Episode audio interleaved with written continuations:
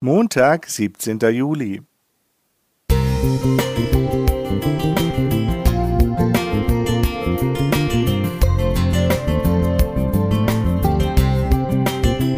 Ein kleiner Lichtblick für den Tag.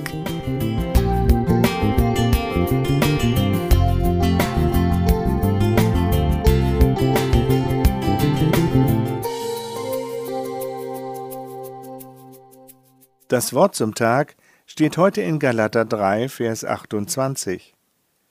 Hier ist nicht Jude noch Grieche, hier ist nicht Sklave noch Freier, hier ist nicht Mann noch Frau, denn ihr seid allesamt einer in Christus Jesus. Ein Mann mit Sonnenbrille und dunklem Frack steht mit seiner Bassgeige vor der Lorenzkirche in Nürnberg. Ein junges Mädchen kommt näher und nimmt aus einer Stofftasche eine Blockflöte.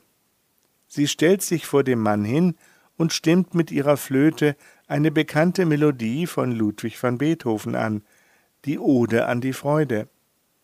Der Mann stimmt mit seinem großen Instrument ein. Viele Menschen sind in der Fußgängerzone unterwegs, jeder in seinem eigenen Takt. Aus verschiedenen Ecken des Platzes strömen plötzlich Personen mit Instrumenten zusammen und stimmen in die Melodie ein. Ein Orchester mit rund 40 Personen entsteht und die bekannten Töne werden nun sogar durch einen Chor ergänzt, der sich hinter den Musikern aufgestellt hat. Freude schöner Götterfunken, Tochter aus Elysium, wir betreten feuertrunken, himmlische dein Heiligtum. Deine Zauber binden wieder, was die Mode streng geteilt. Alle Menschen werden Brüder, wo dein sanfter Flügel weilt.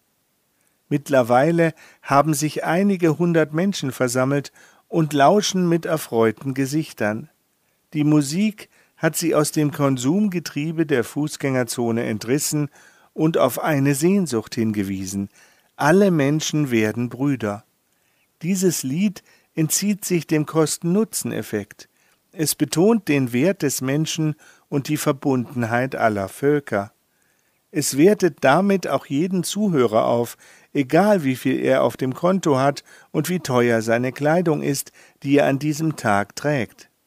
Berührt von der Sehnsucht, einander anzunehmen, spüren wir, dass es eine Verbundenheit gibt.